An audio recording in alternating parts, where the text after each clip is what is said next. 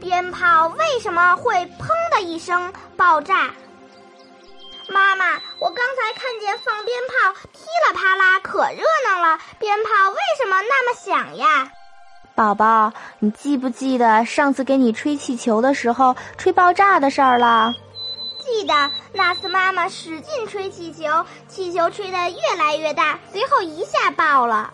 对了，气球里的气太多了，它就爆炸了。鞭炮爆炸和气球是一样的。我们把鞭炮给点着了，它在里面燃烧，就会放出很多很多的气，里面装不下呀，就爆炸了。爆炸的时候，把周围的空气猛地一下推开了，空气剧烈的震动，就听到了噼里啪啦的响声。